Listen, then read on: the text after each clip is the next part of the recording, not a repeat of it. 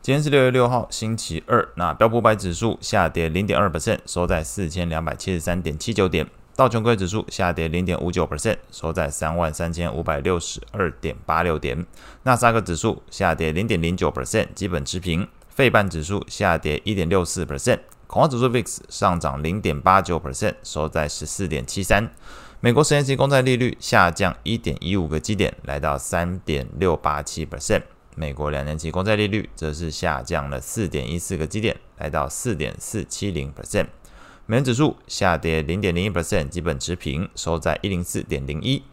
经济数据的部分，那中国五月份的财新服务业 PMI 从五十六点四上升到五十七点一，优于市场预期。欧元区六月份 Sentix 投资人信心则是进一步下滑到负十七，低于市场预期。美国的话，五月份 ISM 非制造业 PMI 从五十一点九下滑到五十点三，低于市场预期。那整个昨天经济数据来看，中国跟美国在非制造业的 PMI。就呈现一个交错的情况哦，中国往上，那这个美国往下，也对于昨天来讲，市场没有太重大消息的背景过程中，呃，产生了一些主导的因素。美股的部分来看。整个市场的比较热门的消息关注在两个层面，那第一个是 OPEC Plus 宣布减产石油产量，第二个则是这个苹果的全球开发者大会有提供新的产品讯息。那从昨天美股指数和类股的表现上来看，在美国经济数据乏善可陈之下，那随着投资人对于 Fed 后续利率政策的担忧算是有增无减，因为有观察到这个利率呃升息预期有小幅的微调往上哦，那。也让整个市场在目前来看，追价买盘的力道有些放缓，那股市呈现一个盘整的状态。那首先来看，刚刚前面提到两个消息之一，那 OPEC Plus 的部分，沙乌地阿拉伯在上周日举行的 OPEC Plus 会议中，宣布自七月起会自愿性减少每日产量，从每天的一千万桶下降到九百万桶。所以你会看到媒体上是写着这个自愿减产每日一百万桶。那其他国家的话，则是仅仅维持在四月份就宣布的减产一百六十六万桶石油措施，这个会承诺延长到二零二四年年底。那《华尔街日报》是指出，在这一次的会议上，其实各个成员国针对各自石油产出的配额是有一些争议的。不过，由于这个沙迪阿拉伯自愿主动减产。那于是促成了这一次会议结果。那所以大方向来说，你会从媒体上看到，如果细究来看，各个成员国之间是不是都很支持这一次？呃，沙特阿拉伯自己一个人减产，支持啊。但是大方向来讲，想不想要大家一起减产？不想。那每个成员国看法不一，特别看到这个针对非洲的国家，他们并不愿意减产，只不过因为你这个老大你自己都愿意减产，我们没话可说，所以呃，就我们不动，那你减产。所以这个消息面你会看到，细部来看哦，其实并没有说大家都很想要做减产动作，只是沙乌地阿拉伯自己特别想做这件事情。那可能对油价没有维稳这件事情，或者对美方表达不满呢，都有可能。那消息公布之后，整个西德州原油期货是一度飙涨四点六三 percent，来到每桶七十五点零六美元，但是随后整个涨幅逐步收敛，中场西德州原油期货只有小幅收高零点二四 percent，来到每桶七十一点九一美元。苹果的部分，全球开发者大会发布新品，包含这个 iPhone 最新的 iOS 十七系统，还有这个史上最大荧幕的十五寸 MacBook Air，还有这个苹果的第一款 AR VR 的头戴式装备，叫做 Vision Pro，那预计明年年初上市。那苹果的股价表现上来看，投资人其实在苹果新品发布之前就一度把这个苹果股价推高，涨幅超过两 percent，但是反而在这个后续的产品发布会之后，股价由红翻黑，那这个收盘是苹果股价下跌零点七六 percent。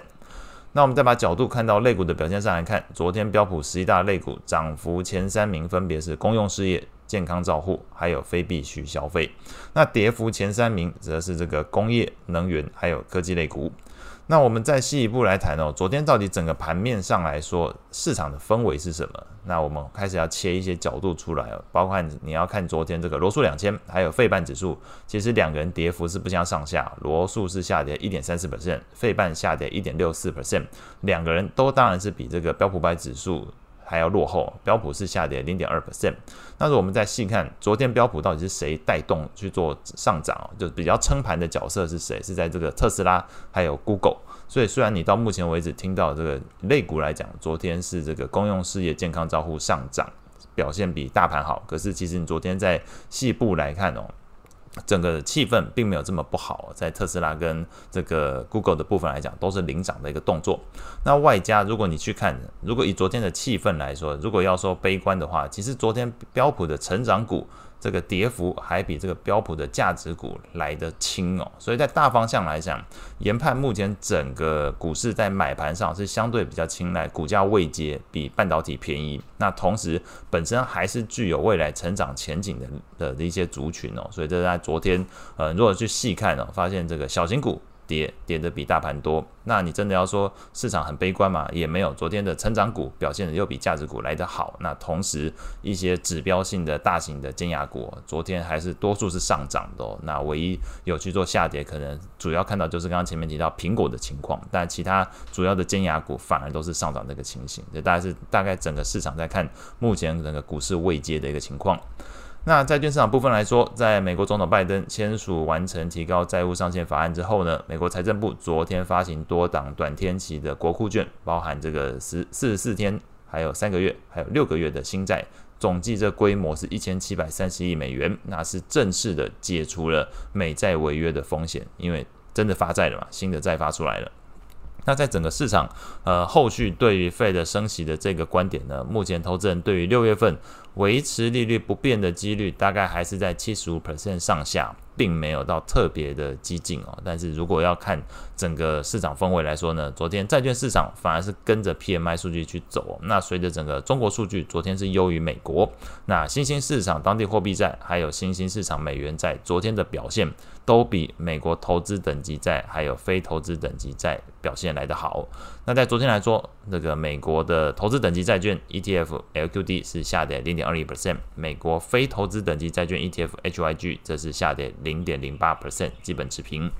外汇市场部分，那昨天公布的美国 ISM 非制造业 PMI 表现不如预期，那美国十年期公债利率偏走跌，那美元指数昨天则是基本持平，收在一零四点零一，也没有特别大的这个避险需求去入驻哦，所以这一部分也同样支持刚刚前面提到市场情绪没这么差，那只是找不到呃特别容易进场的一个点位而，特别去找。那日元的部分来看，盘中随着美元有拉回，那是一度上涨零点四八 percent，来到一三九点二五。那中场则是随着美元回稳，那涨幅有些回吐，最终收盘是上涨零点二六 percent，收在一三九点五八。澳币的部分跟随昨天中国经济数据同步小幅收涨零点二 percent，来到零点六六的一个价位。那预估今天整个市场的汇市焦点，上午的部分应该就会先关注在澳洲央行利率会议的一个发展。那后续公布的重要数据，那包含了今天是欧元区零售销售，还有刚刚前面提到澳洲央行在今天台湾时间上午就会举行利率会议。那以上是今天所有内容，我们下次见。